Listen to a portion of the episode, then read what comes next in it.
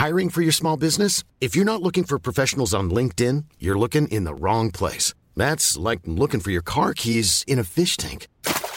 LinkedIn helps you hire professionals you can't find anywhere else, even those who aren't actively searching for a new job but might be open to the perfect role. In a given month, over 70% of LinkedIn users don't even visit other leading job sites. So start looking in the right place. With LinkedIn, you can hire professionals like a professional. Post your free job on linkedin.com slash people today.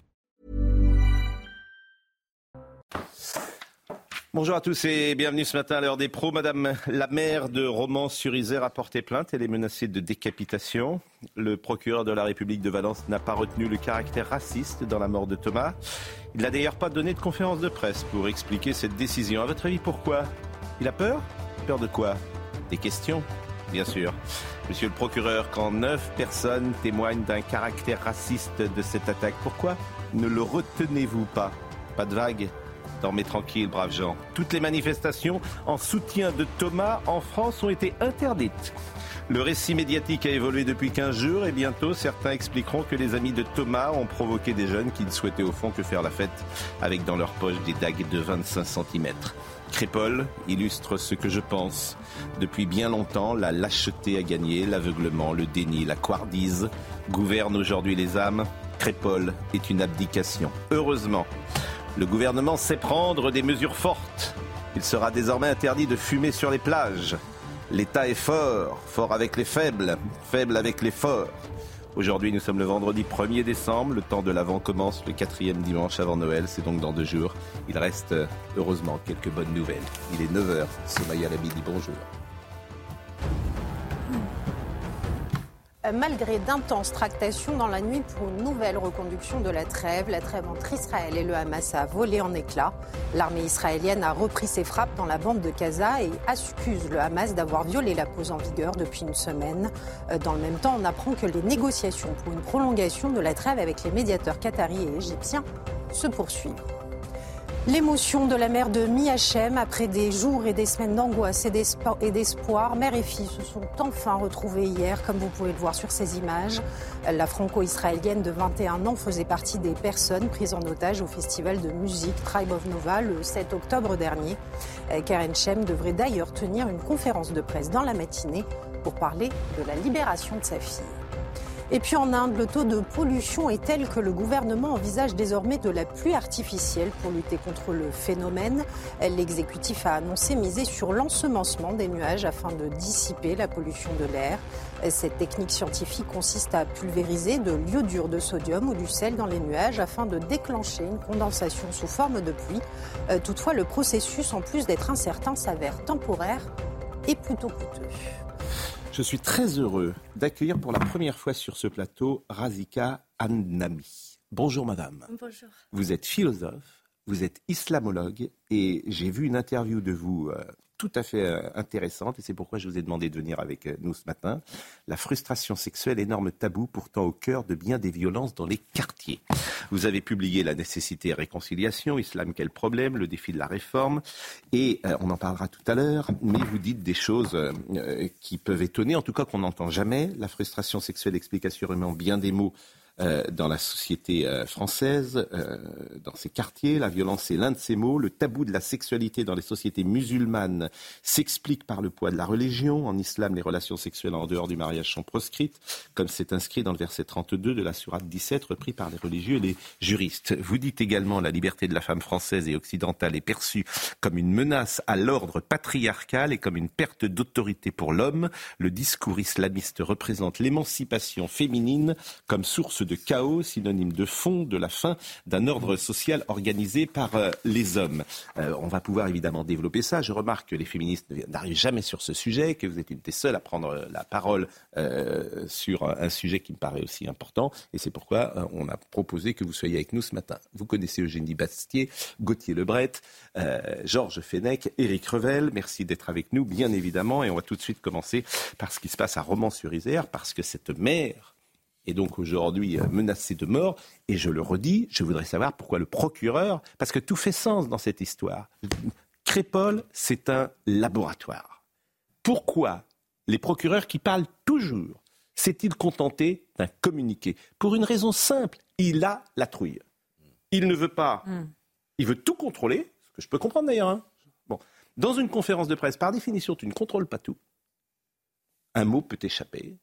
Une question qui va être posée, tu n'as pas envie de l'entendre. Pas de conférence de presse. Pas de conférence de presse. Il y a neuf personnes qui ont dit euh, avoir entendu euh, ces jeunes gens dire on vient tuer des blancs caractère raciste n'est pas retenu. Ceci dit, le parquet est dessaisi maintenant, puisqu'il y a un juge, il y a des juges d'instruction qui sont saisis. Oui, mais... Et les juges peuvent requalifier. Mais c'est pas le sujet. Mais c'est pas le sujet. Le caractère raciste, donc. Ce n'est pas le sujet, Georges. de l'enquête, peut-être qu'il sera enfin retenu. Georges, ce n'est pas ce que je dis. Ça n'a rien à voir, en fait. Ce que vous dites n'a rien, non, rien à voir. Il y a un problème de qualification. Le non, vous ne comprenez pas ce que je vous dis. Je vous dis que c'est un laboratoire, Crépol. Oui est significatif. Après, vous aurez raison. Hmm. Je vous dis que le fait que le procureur ne parle pas, c'est significatif. C'est ça que je vous dis. Et vous, vous dites que ça pourrait être changé. Ça n'a rien à voir. Il a fait un communiqué, simplement. On, aurait pu attendre effectivement une. Oui, oui, non, mais ce qui, moi, ce qui me frappe. On ne se comprend pas. Moi, ce qui me frappe. moi, je vous ai compris, hein, c'est vous qui me comprenez. Ce qui me frappe dans cette affaire depuis le début, c'est le contraste entre euh, la parole du procureur qui est. Euh, le moins qu'on puisse dire, extrêmement prudente, voire même dans le déni, et la parole de la mère de Romans-sur-Isère, bah, Madame Toraval, qui est d'une liberté absolue, qui est très courageuse, puisqu'elle a à la fois euh, elle, s'est exprimée sur le fait que les prénoms n'aient pas été diffusés. Elle a dit que ça a alimenté la stigmatisation. Elle, s'est étonnée que le caractère raciste n'ait pas été retenu. Et elle a dénoncé la culture de l'excuse. Et cette parole extrêmement libre, de vérité, de courage, je trouve qu'elle nous donne, elle donne aux politiques français une leçon de courage, cette mère. Euh, et je, voudrais la saluer aujourd'hui parce qu'elle a vraiment une parole euh, forte et assez unique dans la séquence que l'on vit.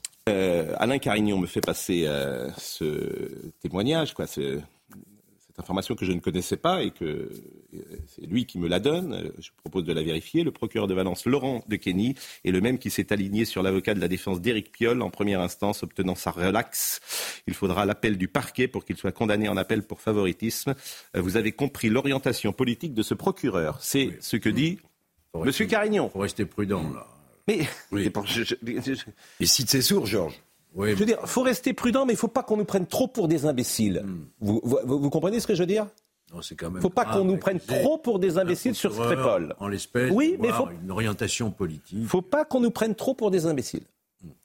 Et on peut dire la même chose du préfet, qui a pris la parole après la descente de l'ultra-droite, mais qui ne s'est jamais exprimé après Parce que les Français, ils ont, ils ont bien compris ce qui se passe en ce moment. Hmm. Croyez-moi. Bon, on va voir le sujet euh, de Tony Pitaro et sur euh, Madame le maire de Romans-sur-Isère. Depuis ses prises de position pour une plus grande fermeté vis-à-vis de la délinquance dans les quartiers, Marie-Hélène Toraval, la maire de Romans-sur-Isère, fait l'objet de pression. Cela a d'abord commencé par de l'intimidation via des appels anonymes à la mairie. On a demandé par exemple si j'avais une garde rapprochée ou si j'avais une Kalachnikov. Intimidation, menaces, la maire de Romans-sur-Isère voit chaque jour la violence aller de plus en plus loin, jusqu'aux menaces de mort. J'ai été menacée de mort sur Instagram. Un utilisateur m'a d'abord traité de facho avant de me prédire que sous un mois, j'allais avoir la tête coupée et qu'on allait jongler avec mon crâne. Marie-Hélène Toraval a déposé plainte et affirme qu'elle continuera de dire tout haut ce que tout le monde pense tout bas. Et je vais le citer effectivement, euh, euh, puisque M. de Montbrial me dit également oui, le procureur de Valence est très politisé. Il faut dire les choses. C'est des témoignages. On a le droit de le dire dans la société. Oui ou non? Oui, bah, on sait qu'une partie, une frange importante de la magistrature est très politisée. On le sait très bien. Maintenant, c'est un peu délicat de cibler un procureur. Ah, tout, oui, quoi, c'est tout, hein. oui, mais tout, oui, mais attendez, pourquoi ça serait délicat si c'est la vérité? Parce qu'il n'est pas là pour se défendre. Et pourquoi il n'a pas fait de conférence, qu'il fasse une conférence de presse? Non, moi je pense qu'effectivement, il y aurait eu une conférence de presse, ça aurait été plus, plus efficace. La défiance hmm. est telle Bon, en tout cas, euh, moi je ne fais que citer euh, des euh, gens qui sont au contact de ce dossier, bien évidemment, et puis chacun après pourra se faire. ce qui est quand même hallucinant, Pascal, dans les affaires de, de racisme, vous vous souvenez quand même que toutes les associations d'habitude, sur un autre sujet de racisme, montent au créneau, le MRAP, etc. Là, depuis le début, c'est le Dauphiné libéré, journal respectable, qui le premier dans ses colonnes a dit mm.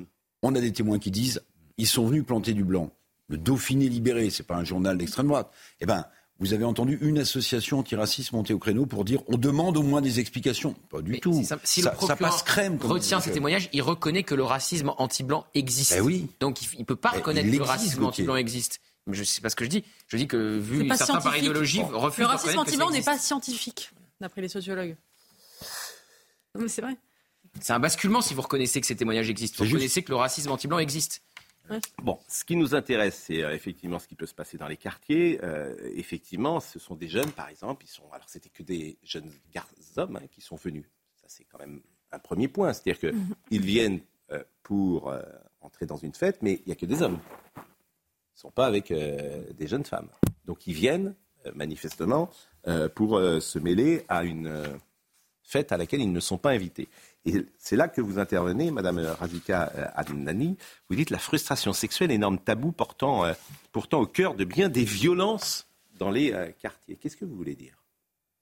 Avant de commencer, j'aimerais juste dire pour le texte que vous avez lu, la dernière partie n'est pas la mienne, parce qu'on a été, on, est deux à répondre aux questions de, d'Atlantico. Exactement. Et c'est Atlantico donc qui nous a posé la question de savoir s'il y a un lien entre les violences et la frustration sexuelle. Étant donné que la majorité des individus qui vivent ou la population qui vit dans les quartiers sont euh, de, confession musulmane, euh, personnellement, j'ai fait déjà le lien entre la violence et, euh, et, la religion en général, et euh, les interdits de la religion et la, sexualité fait partie euh, des interdits de la religion. Donc elle interdit les relations sexuelles en dehors du mariage, ce qui provoque des frustrations, étant donné que la majorité des jeunes aujourd'hui se marient entre 28 et 30 ans. Et cela ne concerne pas uniquement les musulmans qui vivent en France. Je parle des musulmans en général, étant donné que les relations sexuelles en dehors du mariage, dans beaucoup de sociétés musulmanes, est puni par la loi. Et cela est dû, comme je viens de le dire, à la religion qui interdit les relations sexuelles en dehors mm. du mariage. Et euh, s'il n'y a pas mariage, c'est la chasteté qui est euh, recommandée. Euh, et quand on vit en Occident, je pense que la frustration est encore euh, se multiplie encore, étant donné qu'on est dans une société où il y a la liberté, on peut avoir cette liberté, mais on ne peut pas non plus l'avoir parce qu'on vit dans une communauté où les mêmes interdits, les mêmes, euh, les mêmes tabous, euh, on les retrouve dans ces sociétés, dans ces communautés, et surtout quand c'est nous-mêmes qui nous nous interdisons. L'interdit vient de l'intérieur de nous-mêmes. Évidemment, cela crée la frustration, crée aussi le, je dirais même euh, la colère peut-être ou même la haine contre l'autre qui lui a le droit d'être libre. Mm. Et évidemment, cela peut provoquer la haine et la haine est une euh, est un élément qui est ou un facteur de la violence. Et vous écrivez également la justification du voile, telle qu'elle est présentée par le discours religieux, est responsable en grande partie de cette violence que l'homme exerce à l'égard euh, de la femme. De la femme. Euh, la question du voile et sa relation avec la violence, c'est ce que j'ai abordé dans le livre euh, que vous avez sur la table. c'est un livre que j'ai consacré à la violence dans les sociétés maghrébines, les sociétés mmh. musulmanes évidemment, le discours religieux alimente la violence à l'égard des femmes quand il dit à l'homme euh, tu as un instinct que tu ne sais pas maîtriser et si la femme ne cache pas bien son corps, ne le dissimule pas bien, eh bien ton instinct est, euh, est suscité. Et s'il est suscité, tu ne peux rien faire d'autre que chercher à l'assouvir. Évidemment, ce discours alimente la violence, encourage la violence des hommes à l'égard des femmes. Mais pourquoi euh, on a le sentiment que cette jeune euh, génération est beaucoup plus réceptive à ça? Que euh, leurs parents ou leurs grands-parents. C'est-à-dire que ces sujets-là n'existaient pas. ceux qui sont arrivés dans les années 70 n'avaient pas de revendication de, ce type dans la France. Elle est assez nouvelle finalement. Elle a 5 ans, 10 ans, 15 ans, je ne sais pas la dater précisément, mais aujourd'hui elle est beaucoup plus prégnante. Oui, c'est la même chose euh, qui a touché, euh, le même phénomène qui a touché le monde musulman. Euh, dans les années, au début du XXe siècle, on a vu une ouverture sur la modernité mm. dans le monde musulman qu'on appelle, cette période qu'on appelle la période de la Nahda, qui a commencé évidemment au, XIXe siècle. Et il y a eu cette, ce désir, cette volonté de se mm. moderniser. Et après, les années 1950, la Nahda a échoué et c'est le conservatisme qui a commencé à s'installer. Mm. Et le, militantisme des frères musulmans a joué un grand rôle dans ce retour au conservatisme. Et quand on revient au conservatisme, dans le monde musulman, évidemment, cela ne, peut pas épargner, je pense, les musulmans d'Occident, sauf si il y a vraiment un travail de fond qui se fait notamment avec tous les moyens de communication que nous avons. J'ai parlé plusieurs fois sur ce sujet où je dis ce qui se passe en Occident, c'est le même phénomène qui a traversé la Méditerranée. Donc, euh, on vit. Et c'est ce que dit Boalem Salam, etc. Euh, Sansal. Sansal, pardon, euh, régulièrement, et des paroles qui sont assez peu euh, entendues. Bon, merci en tout cas d'être avec nous, sauf si. Non, non, mais ce que, ce que dit Madame est parfaitement vrai. Il avait été étudié d'ailleurs au moment, au moment des attentats sur le phénomène de la radicalisation de ces mm. jeunes qui sont partis en Syrie. Beaucoup souffraient de frustration sexuelle. C'est parfaitement documenté, cela. Mm. Et moi, ça ne m'aide absolument pas ce que vous décrivez. C'est un des critères de radicalisation. Hein. Et c'est vrai, Eugénie, vous l'avez souvent dit, que euh, les féminismes ont des indignations sélectives. Oui, oui, c'était une question qui avait été évoquée aussi pendant l'affaire des, viols de Cologne. Vous vous souvenez, à mm. Cologne, euh, des personnes euh, issues de l'immigration qui, qui avaient violé des femmes et, beaucoup de. Parce que justement, ces questions de la frustration sexuelle et du décalage entre des sociétés extrêmement patriarcales qui arrivaient dans, des sociétés extrêmement libres, euh, avaient produit ces violences et beaucoup de féministes occidentales euh, avaient refusé d'en parler pour ne pas faire le jeu de l'extrême droite. On se souvient de Caroline de Haas avait dit euh, euh, les, racistes qui parlent de Cologne, taisez-vous. Euh, et, je, donc il y a effectivement une gêne immense des, féministes occidentales à aborder ce sujet qui, vous avez raison, est un énorme tabou. Vous pouvez citer aussi la manifestation euh, du week-end dernier où les féministes qui dénonçaient les crimes sexuels commis par le Hamas, les viols commis par le Hamas, ont été mal accueillis à cette manifestation. La fille de Philippe Juvin, notamment, en a témoigné sur les réseaux sociaux. Je montre vos livres, hein. La nécessaire réconciliation, deuxième édition. Je montre également Islam, quel problème, les défis de la réforme. Et puis, euh, pour euh, ne pas euh, céder, Razika Annamani, c'est la première fois d'ailleurs qu'on vous entend sur cette antenne, raconter à un homme que devant l'insistance de son instinct, il ne peut s'y soumettre, c'est l'autoriser implicitement à voler pour assouvir son instinct de propriété, à tuer pour détruire ceux qui le menacent et à écraser ses adversaires pour arriver au pouvoir. Parce que quand on dit qu'on n'est pas capable de maîtriser son instinct, eh bien l'instinct, il n'est pas que sexuel. Donc euh, implicitement, on permet aussi euh, euh, de, voler, d'agresser l'autre pour toujours répondre à son instinct, l'instinct du pouvoir, l'instinct de... pour dire que l'instinct n'est pas que sexuel. C'est ça qui m'a beaucoup interpellée quand j'ai écrit ce livre, c'était de comprendre les causes de la violence dans les sociétés musulmanes. Et ce sont des causes qui finalement, elles, moralisent la violence. C'est pour ça que le, titre de la première partie du livre, c'est la moralisation de la violence. Donc, pour euh, pouvoir euh, euh, pratiquer cette violence, si le terme est, convient, eh bien, on, on, essaye de lui donner un aspect plutôt moral. Mm. Donc, on agresse la femme parce qu'elle n'a pas bien respecté la religion, elle n'est pas bien couverte. On agresse l'autre parce qu'il est en train de commettre euh, le mal. Il faut savoir que euh, aussi il y a un principe islamique qui dit que chaque individu a le devoir d'intervenir pour arrêter le mal mm. s'il juge que l'autre est en train de commettre le mal. C'est le principe de dénoncer le mal et euh, euh, d'ordonner le bien. On, on, le connaît, on le voit dans, chez les Iraniens, par exemple. C'est l'État lui-même qui pratique ce principe.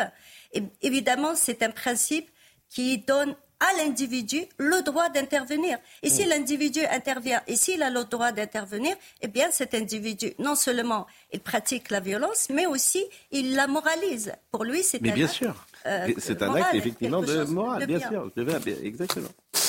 Bon, euh, merci, euh, je le répète, d'être avec nous ce matin. Je voudrais qu'on voit ce qui s'est passé évidemment hier soir en, Israël avec la libération de Miachem. On a eu le, la discussion hier on a le sentiment effectivement que c'est le Hamas, quoi. C'est pas le sentiment d'ailleurs, c'est le Hamas qui feuilletonne et qui aujourd'hui est, j'ai envie de dire, le maître des horloges. Et euh, on est passé du 7 octobre à la destruction du Hamas, qui devait être euh, euh, l'opération Israël, et aujourd'hui on voit bien que ça va être pas, ça va pas être possible, que le Hamas ne sera pas détruit, en tout cas pas comme on ne l'imaginait. La trêve s'est terminée ce matin. Voyons le sujet de cette libération. Après 55 jours de captivité, Miachem peut enfin serrer sa mère et son frère dans ses bras. Quelques heures plus tôt, c'est le visage fermé, le teint pâle et encerclé par les terroristes du Hamas que la franco-israélienne de 21 ans avait pu quitter la bande de Gaza à l'aide de la Croix-Rouge. Un soulagement pour sa mère et ses proches, bouleversés à l'annonce de sa libération.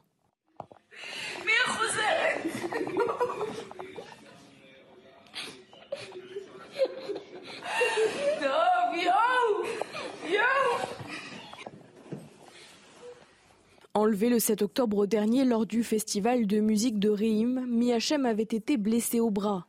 Dans l'une des rares vidéos d'otages en vie diffusées par le Hamas, la jeune femme apparaissait alitée après avoir été soignée. Dès son arrivée à l'hôpital, la jeune femme a été immédiatement prise en charge par les médecins pour un bilan de santé, entourée de ses proches. Elle a été enfermée sans lumière, sans fenêtre.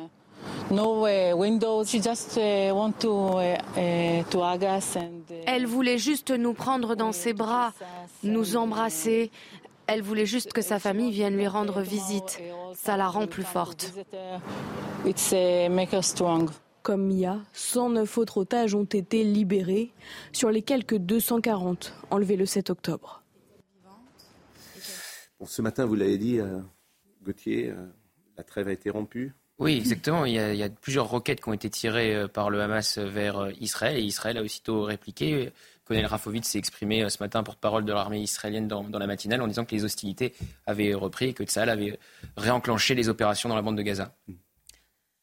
Moi, ce qui me frappe dans, la libération des otages, c'est, enfin, depuis cette, dans cette guerre, depuis le début, c'est la force des images et la manière dont le Hamas utilise les images pour, à son profit on est dans une guerre asymétrique où euh, on, voit qu'Israël, par exemple, sur la question des, images des crimes du, 7 octobre, n'a pas diffusé les images directement dans le public, mais à des journalistes qui l'ont ensuite répété, qui l'ont ensuite mis en récit, qui l'ont ensuite diffusé euh, au grand public, alors que la Hamas utilise directement les images. Et sur euh, la libération, c'est très intéressant parce qu'il diffuse énormément de photos des otages qui sourient à leur bourreau, à leur, à leur, à leur, à leur geôlier, en disant regardez comme le Hamas traite bien euh, les prisonniers. Et ce sont des images qui sont diffusées sur les réseaux sociaux, mais de façon mais absolument mm. pléthorique.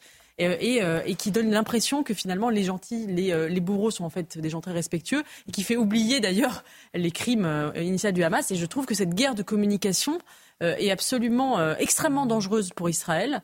Euh, qui euh, face, parce qu'on a vraiment une asymétrie entre d'un côté un groupe euh, terroriste qui manipule très très très bien les réseaux sociaux et le Israël qui est, qui est une démocratie qui fait très attention à ne pas diffuser des images etc brutales sur les réseaux sociaux.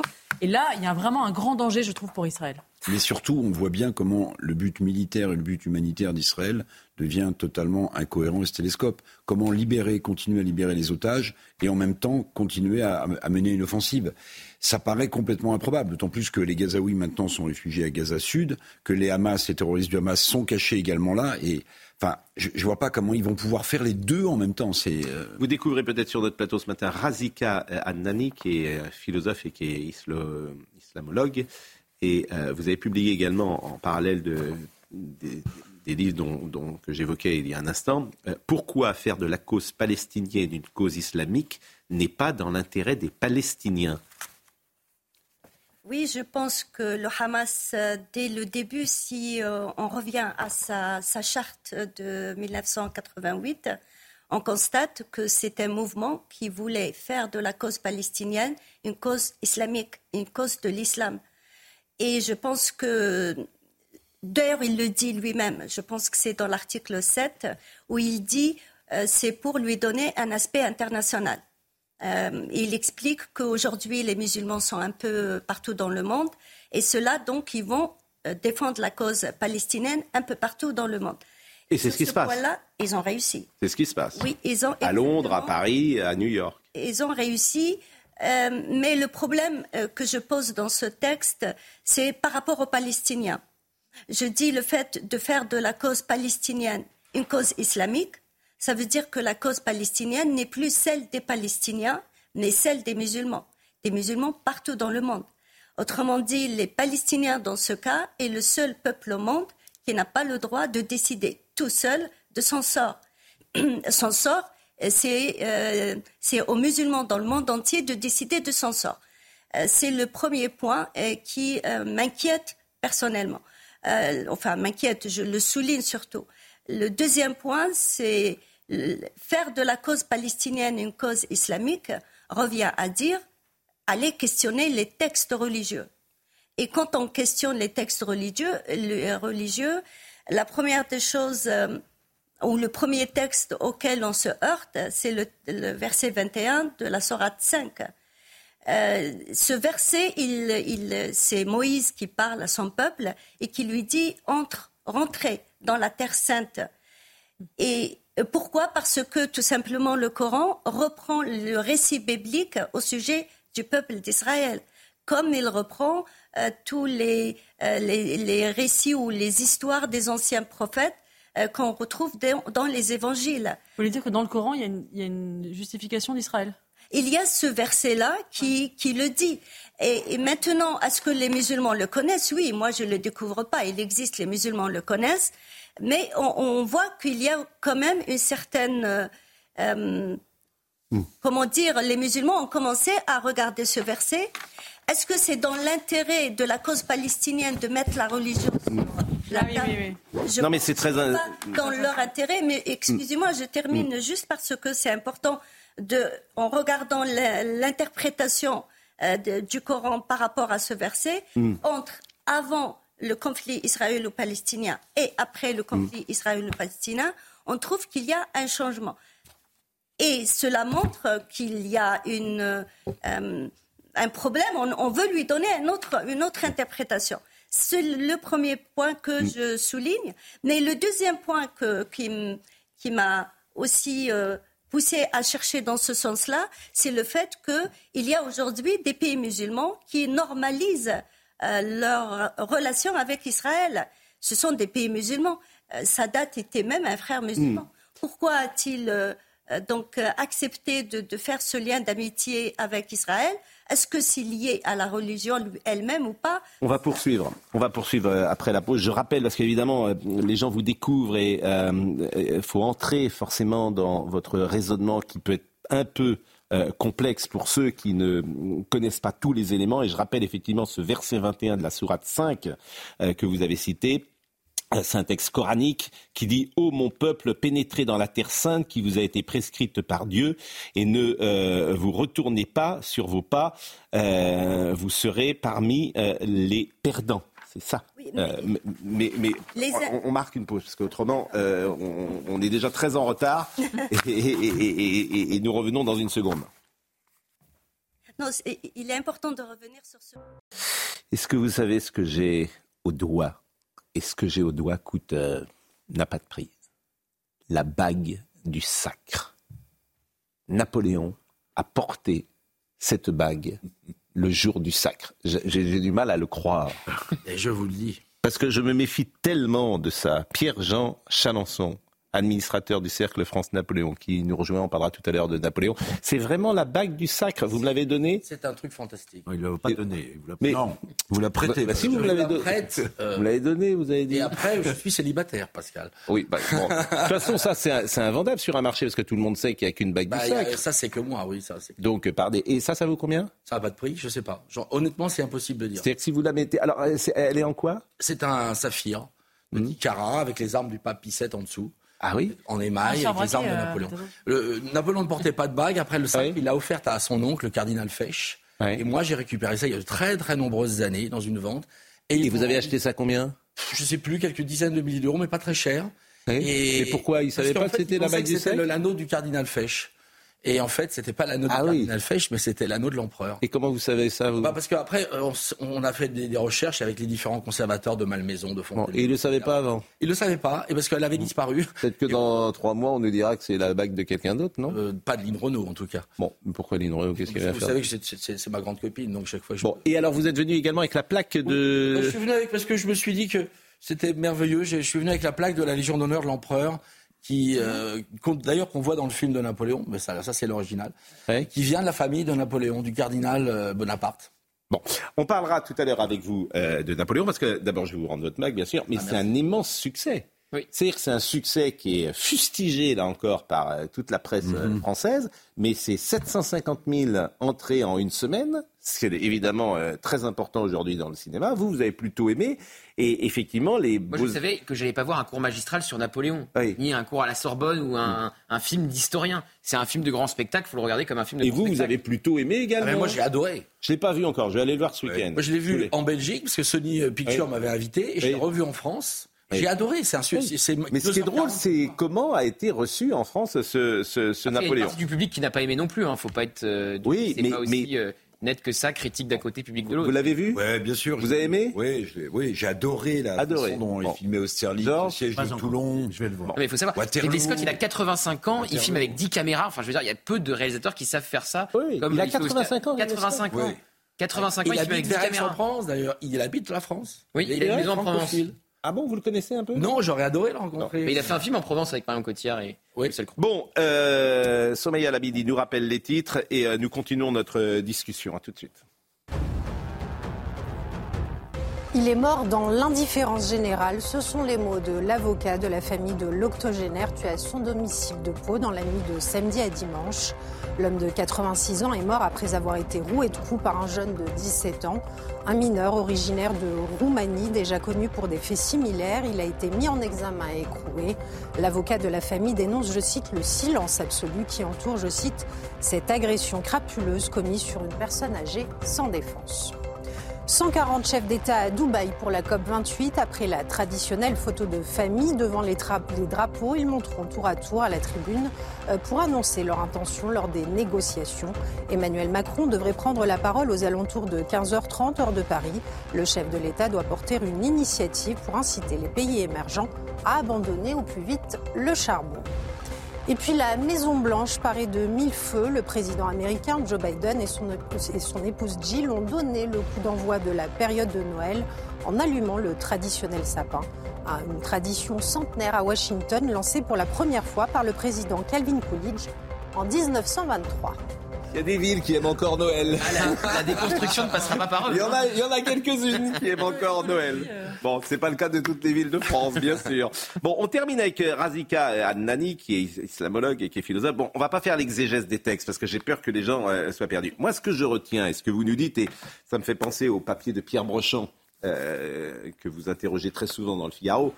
Au fond, vous nous dites que ces mondes-là ne peuvent pas se parler, parce qu'ils n'ont pas du tout la même grille de lecture. Et Pierre Brochant dit souvent que les sociétés multiculturelles ne marchent pas.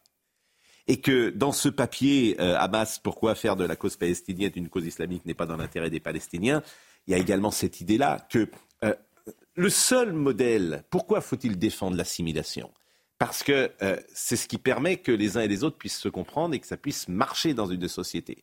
Si vous avez trop de différences entre les uns et les autres, ça serait une belle idée que chacun puisse se comprendre, chacun puisse vivre ensemble. Mais hélas, hélas, ça ne marche pas. C'est ça que vous nous dites. En fait, dans le texte, je ne le dis pas. Dans le texte, j'explique comment le conflit israélo-palestinien, la cause palestinienne, doit rester une cause politique et non pas, elle ne doit pas devenir une cause religieuse. Et c'est pas dans l'intérêt des Palestiniens qu'elle soit une cause religieuse. C'est ce, ce que je dis dans le texte. Mais évidemment, je fais le lien avec ce qui se dit aussi dans le monde musulman et pourquoi, euh, comment le monde musulman perçoit cette, euh, ce problème. Et l'instrumentalise aussi. Le, discours religieux qui, euh, qui utilise la religion, évidemment, il, il instrumentalise la religion. S'il n'y a pas de séparation entre la religion et la politique, quand la religion fait la, de la politique et la politique se, se se mêle de la religion, évidemment, euh, il y a, il y a, les choses sont mêlées. Et par rapport à, cette question, oui, les religieux se mêlent euh, énormément.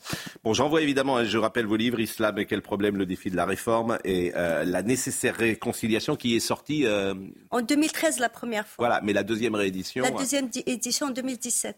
Donc c'est intéressant, évidemment, de vous lire. Dans l'actualité, aujourd'hui, nous pouvons peut-être revenir sur cette agression euh, qui a eu lieu d'un homme qui est mort, un octogénaire qui est mort, mais alors dans l'indifférence euh, général. Et je voulais qu'on écoute son avocat Thierry Sagardoito. Pourquoi? Parce que là aussi, c'est intéressant, ça révèle la société de très grande violence dans et d'insécurité dans laquelle nous sommes. Écoutez son avocat qui rappelle les faits et la mort de cet octogénaire un homme euh, le visage tuméfié, euh, portant euh, des plaies apparentes assez importantes au visage, notamment au, comment dire, sous, le, sous, le, sous le, domaine orbitaire.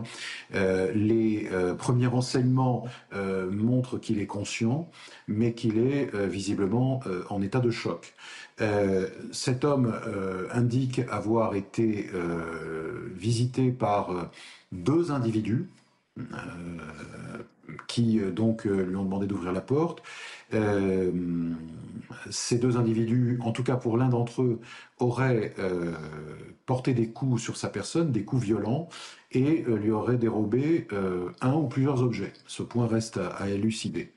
le vieil homme est donc transféré à l'hôpital de Pau où il est immédiatement pris en charge. Il est à ce moment-là conscient. Dans les heures qui vont suivre, il va malheureusement euh, décéder des suites euh, neurologiques et des complications liées au coup qu'il a reçu euh, sur la tête. Alors, ce qui est intéressant également, c'est de voir comment les uns et les autres ont réagi et écouté, notamment l'espace médiatique, mais également le politique. Écoutez une nouvelle fois M. Segardoato. Ce fait divers a, dans ses premières heures, été logé à la rubrique des chiens écrasés. Ni M. Bayrou, ni ses adjoints, ni les députés de la circonscription n'ont estimé devoir prendre une position qui serait à la fois une réaction de compassion, une réaction de soutien, que la communauté, que la collectivité ne marque pas la réprobation de ces faits, au moins symboliques, qu'il ne soit pas dit qu'il y a un mouvement de soutien à l'égard de ces victimes, c'est proprement scandaleux et ça laisse à penser que cet homme meurt dans l'indifférence générale. Et qui est euh, le principal suspect? C'est un mineur originaire de Roumanie, déjà connu pour des faits similaires. Il a été mis en examen pour vol avec violence ayant entraîné euh, la mort. Et ce que disait cet avocat, c'est que c'est pas du tout euh, dans un quartier de reconquête républicaine que ça se passe. C'est plutôt un quartier où il ne se mm. passe rien normalement à Pau.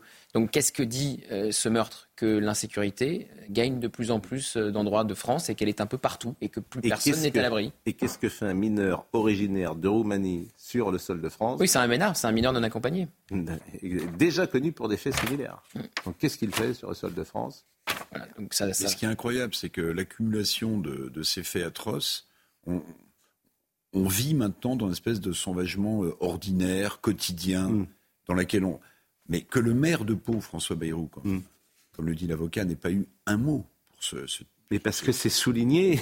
Mais non, mais ils font que de la com. Mais oui, mais je suis d'accord. Si, le maire dit ça, ça veut dire qu'il met sur sa ville la caméra de l'insécurité. Qui, qui est tué. Et, je sais. Mais moi, alors, je suis encore naïf, je crois encore à la politique, Pascal. Mais ah, ah bah, vous êtes le dernier. Bah oui, bah, je, crois encore à la démocratie. Vous êtes le dernier, parce que Monsieur Bérou de réagir. mais Monsieur Bérou, mais bah, Monsieur, va réagir parce que les. Mais, mais Monsieur Bérou, Monsieur Bérou, il, prie le ciel que pour que personne n'en parle. bien sûr. Bah, vous en avez parlé. Il prie le ciel. Il se dit J'espère que ça va pas tomber sur moi. C'est ça la réalité de ce pays, la lâcheté de ce pays. Terrifiant. Mais bien sûr que c'est terrifiant. L'ensauvagement ordinaire, on s'habitue à tout, les esprits et comme, à et comme à cette violence quotidienne. C'est toujours pareil. C'est un scandale. Mais, c'est de la, comme les politiques ne font que de la com. Point. Pas tous. la mère de Romans-sur-Isère ne réagit pas comme François oui, Mais je suis Elle dit les choses face caméra et regardez ce qui se passe. Elle est menacée de On veut la décapiter. Et, comme par hasard, c'est quelqu'un qui euh, n'est pas au, oui, mais surtout qui n'est pas au niveau national, qui n'a pas une carrière politique nationale. C'est une mère euh, ancrée. François Bayrou, sa carrière nationale est derrière lui maintenant, Pascal. Bah, allez lui dire. parce que bah, il, devrait faire preuve de courage. Bah, je, vous rappelle il est au commissaire au plan. Il est encore au commissaire au plan. Hein. Il fait, enfin, je sais pas où est le plan, mais, il, y a quand même des maires qui réagissent, heureusement. On se souvient de Rose, on se souvient. Oui, oui, vous avez raison. Vous avez raison. Certains, David Estar, vous avez parfaitement raison. Vous avez raison.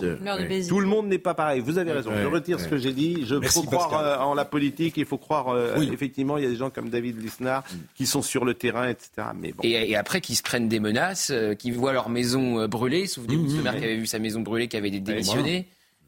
Ah ouais, non. Pas, Vincent Jeanbrun, un autre maire qui avait. Ah, oui, oui. Ah non, mais c'est effrayant. Est-ce qu'un Napoléon pourrait surgir C'est ce que je pensais, mon cher Pascal. Je pense qu'aujourd'hui, il nous faudrait un Napoléon. Parce que là, on a des Napoléons petits pieds, quoi. Oui, On appelle les pieds nickelés, d'ailleurs. Mm. Mais je pense que l'empereur aurait pris des, des, des, mesures un peu plus coercitives. d'ailleurs, je, sabre suis, je suis prêt, le sabre clair à aller sabre à clair. Ah oui, les émeutes avec Napoléon, oui, effectivement. Oui. Je, je, vous montrerai. Il n'avait pas fait un coup d'État Il a fait un coup d'État, on y pense. Il, est peu... Il avait canalisé la violence masculine dans la. non, mais il est un peu euh, autoritaire, votre ami. Un petit peu, un petit peu. Mais c'est son côté corse. Bon, puis dans le film de Ridley ah, Scott, euh, il a une considération pour Joséphine qui, ah, qui attirait le regard de toutes les féministes. Ah oui, là c'est clair, là c'est clair. Vous êtes d'accord Oui, mais ça n'a pas de sens non plus. Enfin, bref, de des lunettes. Euh, bon.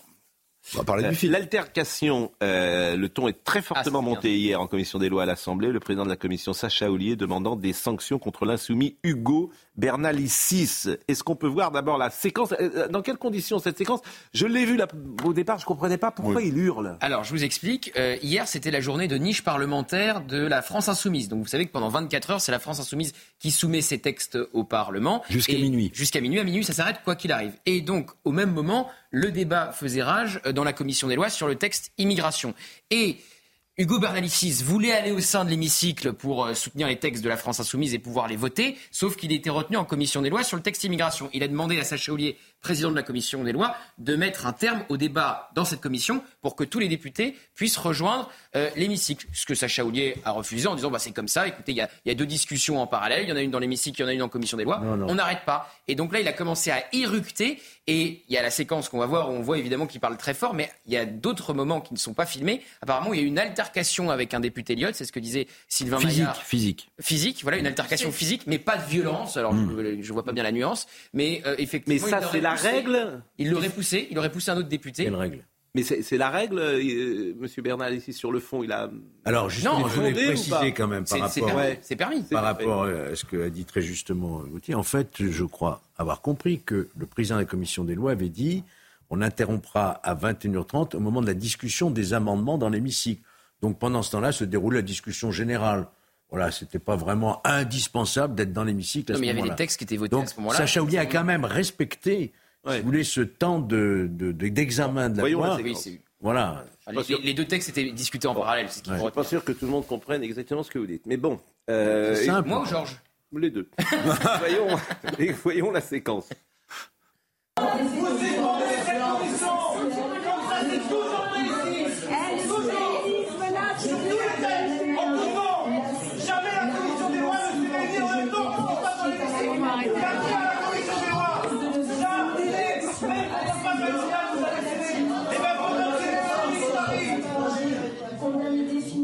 Vamos,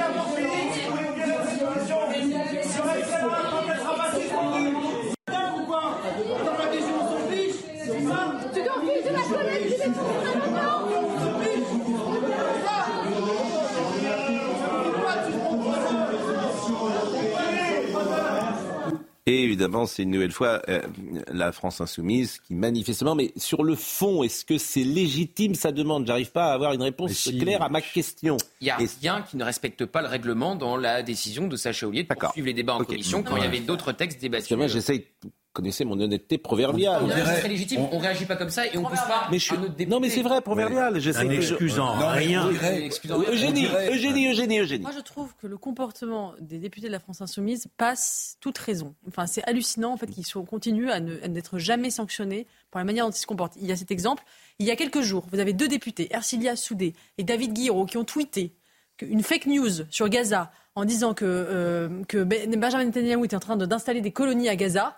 Ils ont supprimé leur tweet parce qu'en fait, ils avaient fait une mauvaise traduction. Ils ont, ils ont rien compris. C'était incroyable d'ailleurs. C'était en bordure de Gaza. Bien sûr, ils n'ont rien compris.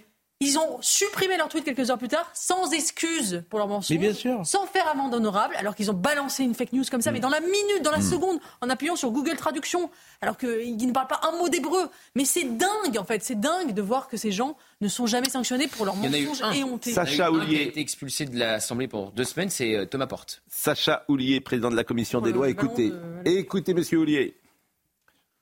Au bout de 40 minutes, c'est-à-dire à 19h40, M. Bernalicis est venu mettre un bazar incroyable en commission. Ce que je proposerais de faire, c'est de saisir la présidente de l'Assemblée sur les troubles qu'il a causés gravement à la commission des lois et pour lequel je demanderai des sanctions. Voilà, des sanctions, très clairement. Donc maintenant, il est 20h, on va voter le 1077, qui a eu reçu un avis défavorable de la part du rapporteur, qui vote pour, qui vote contre, il est rejeté. Et donc maintenant, il est 20h, nous pouvons suspendre notre commission. Merci. On se retrouve demain à 9h, puisque tout à l'heure, euh, nous avons la séance, comme vous le savez, naturellement. Et on va écouter maintenant Gérald Darmanin. Pourquoi Gérald Darmanin est-il venu? Ah bah parce qu'il était présent au moment où euh, Hugo Bernalicis a éructé. C'est son texte qu'il est en train de défendre en commission. C'est son projet de loi immigration, donc il est présent. Et il faut, pour comprendre Gérald Darmanin, faire une précision. Hugo Bernalicis, si la France insoumise arrive demain au pouvoir, il est ministre de l'Intérieur. et donc il avait fait une vidéo qui s'appelait Hugo Abovo. Et ben Gérald Darmanin il dit non, c'est pas prêt, Hugo Abovo. Hugo Abovo, effectivement. Écoutez, il, a beaucoup de sang-froid, euh, Gérald Darmanin, et d'humour, ce qui est assez agréable finalement dans ce monde je suis pas obligé de venir. Il me semble que c'est votre travail que de le faire. Maintenant, vous avez manifestement envie de pas étudier le texte. C'est votre problème. Vous n'êtes pas obligé de menacer. Vous n'êtes pas obligé de menacer. Vous n'êtes pas obligé de menacer une parlementaire comme vous l'avez fait. Vous n'êtes pas obligé de parler de mon agenda. Personnellement, je n'ai crié sur personne. Monsieur Bernalicis, reprenons quelques instants de, calme. Hugo n'est manifestement pas prêt pour Beauvau, là. Donc il va falloir, euh, euh, prendre un petit... Il va falloir un, petit peu mûrir. Va falloir un petit peu mûrir. Bon, éventuellement prêt pour une assemblée générale d'étudiants, mais, mais pas pour le ministère de l'Intérieur. bon, Hugo n'est pas prêt pour Bobo. Bah écoutez, vous, eh ben, c'est la meilleure réponse. alors j'ai un député qui m'écrit en direct, là, qui était présent hier à cette commission, qui me dit euh, qu'il ah, ne l'a pas vu. à avoir des infos. Hein. ne merci, vous êtes vraiment sympathique. Euh, qu'il n'a pas vu Hugo Bernalicis pousser un autre député. Ça, c'est ce que dit euh, Sylvain Maillard, qu'il aurait poussé un député Lyot, mais qu'il était dans un état de violence extrême. Bon, ça, on l'a vu. Bon, je vais remercier grandement Razika Annani qui était avec nous. Vraiment, merci beaucoup, madame. Et c'était intéressant de vous, écouter. On va marquer une pause et euh, nous allons recevoir euh, dans la dernière partie euh, Nicolas Reyes, qui est le chanteur et cofondateur des Gypsy King. Exactement, ça va nous permettre de, un peu plus de légèreté. On parlera évidemment de Napoléon. Moi, j'ai les maximes de Napoléon. Elles sont géniales, les maximes. Extraordinaire. Et il y en a une que j'ai, que je cite à tout le monde. Sur dix conseillers du prince, neuf ont été pendus. C'est un bon choix. oui, non, mais ceux qui parfois se, veulent se rapprocher, euh, elle est géniale celle-là. Eh, Parce que évidemment, c'est tout Napoléon. C'est un moraliste, c'est une intelligence, c'est une connaissance des hommes. Mais ces maximes qui sont, oui, des, elles sont des théorèmes, des axiomes, des axiomes de vie, implacables. Moi, j'en ai une que j'adore depuis que je suis enfant. Bah, c'est Charles Trenet qui me disait toujours impossible n'est pas français. Ça a été repris d'ailleurs par beaucoup de personnalités. Mais quand on veut, on peut. Et Napoléon, c'est ça, c'est la réussite. On parle beaucoup d'immigration, etc. Mais vous savez, je vais vous dire une chose, mon cher Pascal. Napoléon, c'est l'intégration. C'est justement le melting pot. Le mec, il est à peine français, même pas corse, peut-être génois. Et en l'espace de quelques années, il devient plus français que les Français. C'est, une, c'est intéressant. Non, mais c'est vrai que le parcours de Napoléon est absolument sidérant dans cette euh, société corsetée de 1769 à 1800. C'est pour, ça qu'aujourd'hui, souvent, les gens le jugent, se permettent de le juger, mais c'est un homme du XVIIIe siècle, il est né en 1769. Le code civil, je l'avais encore hier soir dans les mains, parce que je lis beaucoup le code civil en ce moment. Euh, il y a des gens qui lisent des romans, moi c'est le code civil. Mais il y a peu d'articles qui ont changé sur le, le divorce, par exemple, ça n'a rien changé. Oui, et puis les préfets, les lycées, le bac, on pourrait... Enfin, sur la femme... Euh... Ouais. mais, sur, mais, vous avez raison vous avez, évidemment, vous avez évidemment raison. C'est un homme du 18e encore. Mais évidemment. Non, justement, c'est une régression, le Code Napoléon, par rapport à la société du 18e. Eh bien, justement, on en parlera tout à l'heure. Euh, bonne, euh, bonne, bon teasing. Merci, nous revenons dans une seconde. Je peux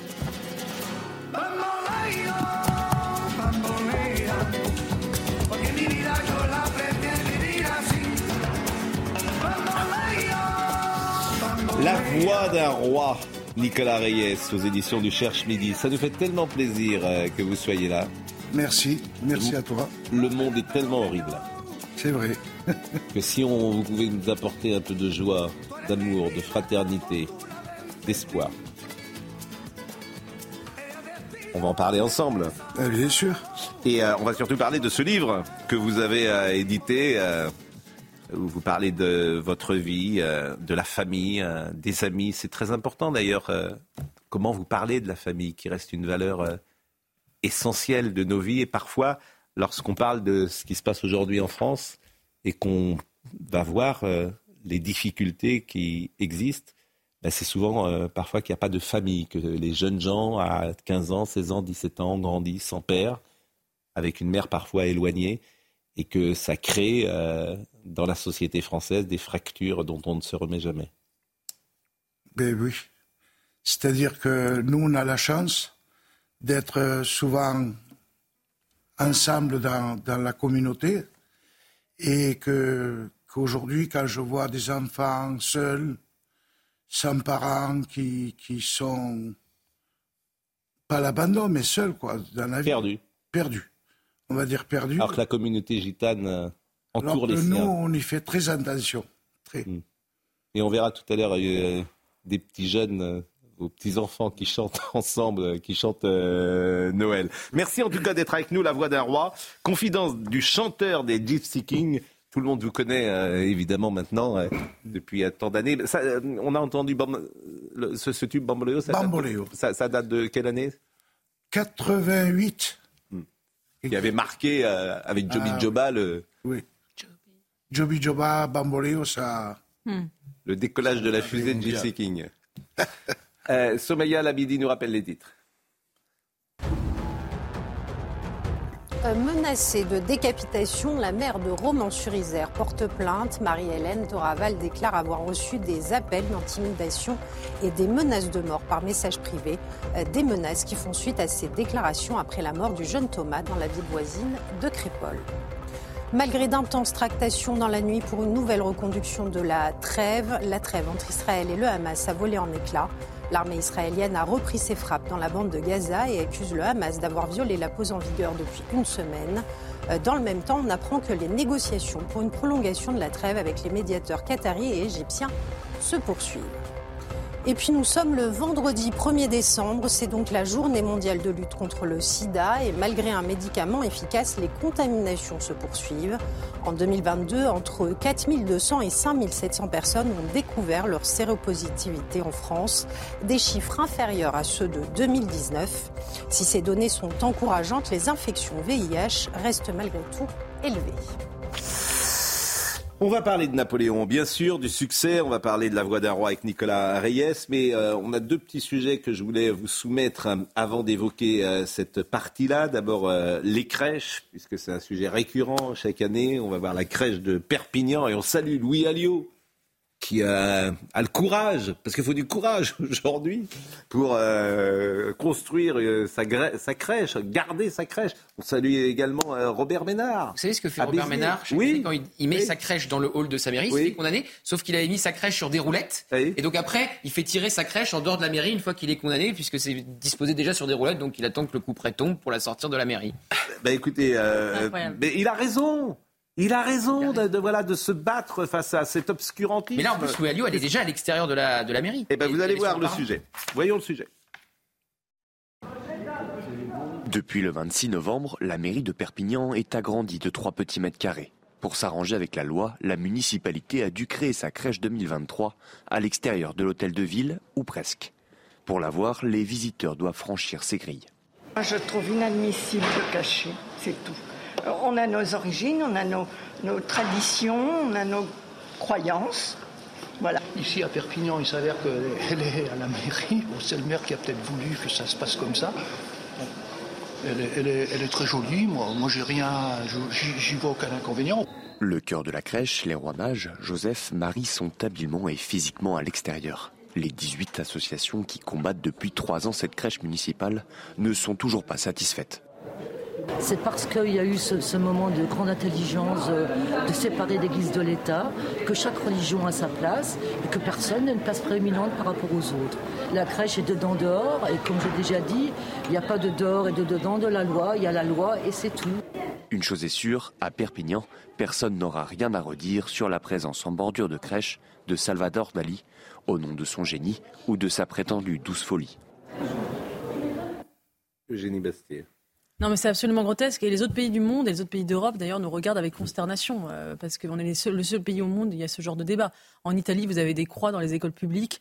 on peut se poser la question d'une crèche dans une mairie, ça ne se poserait même pas. Euh, d'ailleurs, en Italie, il n'y a pas d'islamisme, il n'y a pas d'attentat, d'ailleurs, au passage. Euh, donc, euh, quand on, nous montre que la laïcité intransigeante serait un rempart à l'islamisme, cette laïcité-là, elle n'est pas un rempart à l'islamisme. Et moi, ce qui me, ce qui me d'ailleurs, aucun musulman ne demande le, retrait des crèches. Hein. C'est une demande de laïcars mmh. fou, mais c'est pas une demande des musulmans. Et, et, et, ce qui me, on pourrait dire, c'est anecdotique, mais c'est repris au plus haut niveau d'État, puisque vous avez eu une décision le 23 octobre 2023 par le Conseil d'État euh, qui a approuvé euh, qu'on bouge une statue à l'île de Ré, une statue de la Vierge Marie euh, à l'île de Ré. Et, donc, on a, on a viré de cette statue à l'île de Ré, la Vierge Marie. Et moi, je trouve que ça donne une image de la France dans le monde absolument lamentable, d'un pays qui se déteste, qui déteste ses origines, qui renie son passé. Ça nous rend incompréhensibles aux yeux du monde entier et ça ne fait pas avancer d'un iota le, vivre ensemble, entre guillemets, ou l'apaisement national. Au contraire, ça nous fragilise. Et je trouve ça. Mais, c'est les élites qui se dé... qui ont... Euh, les Français, ils pourraient bien. Mais les Français, il n'y a même pas de débat. Enfin, mais les élites, depuis 50 ans, ont mis dans ce pays la détestation. Mais c'est une petite minorité active mais, vous avez qui se sert du droit. Conseil d'État, euh, intellectuel, artiste, déconstruction, etc. Ils ont la laïcité à géométrie variable. Au moment de l'interdiction de la Baïa, c'est la Ligue des droits de l'homme qui manifeste contre cette crèche de Louis Alliot. J'ai un texte sous les yeux de la Ligue des droits de l'homme au moment où Gabriel Attal a décidé d'interdire la Baïa. À Baïa, au-delà des gesticulations, reconstruire du, coma, du commun. La rentrée scolaire s'ouvre sur une énième polémique sur les vêtements des jeunes femmes musulmanes qui, à partir d'incidents qui ne touchent que 0,25% des établissements scolaires. La vérité, c'est la géométrie ils veulent déconstruire la France. Ils détestent la France, son histoire, sa culture, son passé, et tant qu'elle ne sera pas par terre, ils continueraient au Mais juste deux mots. Juste deux mots. Sur, d'abord sur le politique. Parce que vous êtes de l'île de Ré. Oui, ouais, non, mais je vais, parler, je vais parler de la Vierge. Vous avez une fonction là-bas Je suis président d'une association qui défend le patrimoine, justement. De l'île de Ré. À la Quarde. À la Quarde. La Mais qui est un village de l'île de Ré. Qui est le village central de l'île de Ré, mon cher Pascal. Faut venir. C'est pas Saint-Mars. Euh, Saint-Martin, c'est la capitale de l'île de Ré. C'est juste avant. Et la capitale, donc euh, oui. Voilà. Non, non. Qui est centrale, c'est. Et on a très beau, euh, très beau rempart Vauban d'ailleurs. Très beau, très beau rempart Vauban. Mais juste, bien sûr. quand Dupont-Moretti, garde des Sceaux, juste avant l'attente de son, la décision de son procès, prend la parole pour invectiver le, le, le RN. Vous avez vu ce qu'il dit? Il dit pensons à nos frères musulmans qui souffrent pensons à nos frères juifs qui souffrent. Il n'y a pas un mot sur les chrétiens. Alors que quand vous voyez le nombre d'agressions, en premier, ce sont les juifs, en deuxième, ce sont les chrétiens. Mais personne n'en parle jamais. Donc on fait table rase. Et un mot sur ce que disait Eugénie. Notre euh, statue, la, Vierge de la flotte, vous savez ce qui s'est passé en réalité? Bien sûr, elle a été déboulonnée parce que l'association euh, de Rochelaise des libres penseurs a voulu qu'elle le soit. Parce qu'elle était sur un espace du domaine public. Mais en réalité, la loi date de 1905 ces associations ne sont jamais montées au créneau en 1920, en 1930 ans, parce qu'on est dans un wokisme d'atmosphère qui leur permet de monter au créneau. La, loi leur a donné raison. Et vous savez ce qui s'est passé? Ben, Cette statue qui était sur le domaine public, elle a été déplacée de quelques mètres et elle est maintenant au coin d'une propriété pratiquement au même, au même endroit du rond-point. Et elle va rester là, mon cher Pascal. Alors, rester là. alors, je suis d'accord. Alors, Nicolas, elle est encore en place. Alors, Nicolas Reyes qui est avec nous, euh, et vous le reconnaissez évidemment, c'est le chanteur historique des Gypsy Kings. Moi, j'aime la communauté gitane parce qu'il n'y a pas de wokisme chez les gitans. Non, c'est vrai. Et ils aiment bien la, Vierge Marie, les gitans. Par contre, la Vierge Marie, oui, c'est. Non, mais l'identité. Vous, vous écrivez J'en suis et je le reste, gitan, gitan jusqu'au bout de mon dernier souffle, parce que la vie me porte ainsi, dans cette rupture, dans cette culture multiple. Être gitan, c'est être dans le monde sans frontières. Il y a une extraordinaire humanité dans cette communauté dans laquelle la famille, la famille, est le socle principal, celui que l'on recherche avant tout pour se réunir, être ensemble sans aucune différenciation. C'est vrai que il n'a jamais manqué personne. Hein, on va dire, euh, ne serait qu'en famille, et surtout les moments de Noël, le jour de l'an, le moment de Noël. Il ne fallait pas qu'il manque, même pas une gosse, un enfant, euh, personne. Il, il fallait que tout le monde soit à table avec les parents. Mais comment aujourd'hui évolue cette communauté euh, L'école, par exemple, quand on a un, enfant 5 ans, 6 ans, il est fait à l'intérieur de la communauté ou les enfants sont scolarisés avec euh, les autres euh Sont scolarisés avec des autres. Donc à la cantine et tout, hein, bien sûr, jusqu'à 4h30, 5h. Mm. Et donc, on les oblige. Mm.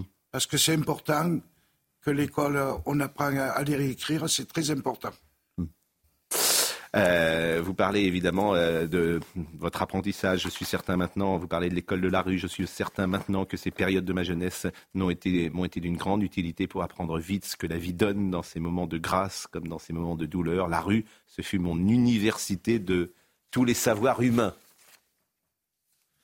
Alors, la rue où j'ai grandi, bien sûr, euh, j'y étais de langue, hein, euh, les jours fériés, les jours de semaine, à fredonner, à chanter. Hmm. C'était à moi, c'était euh, quelque chose que j'avais tout jeune.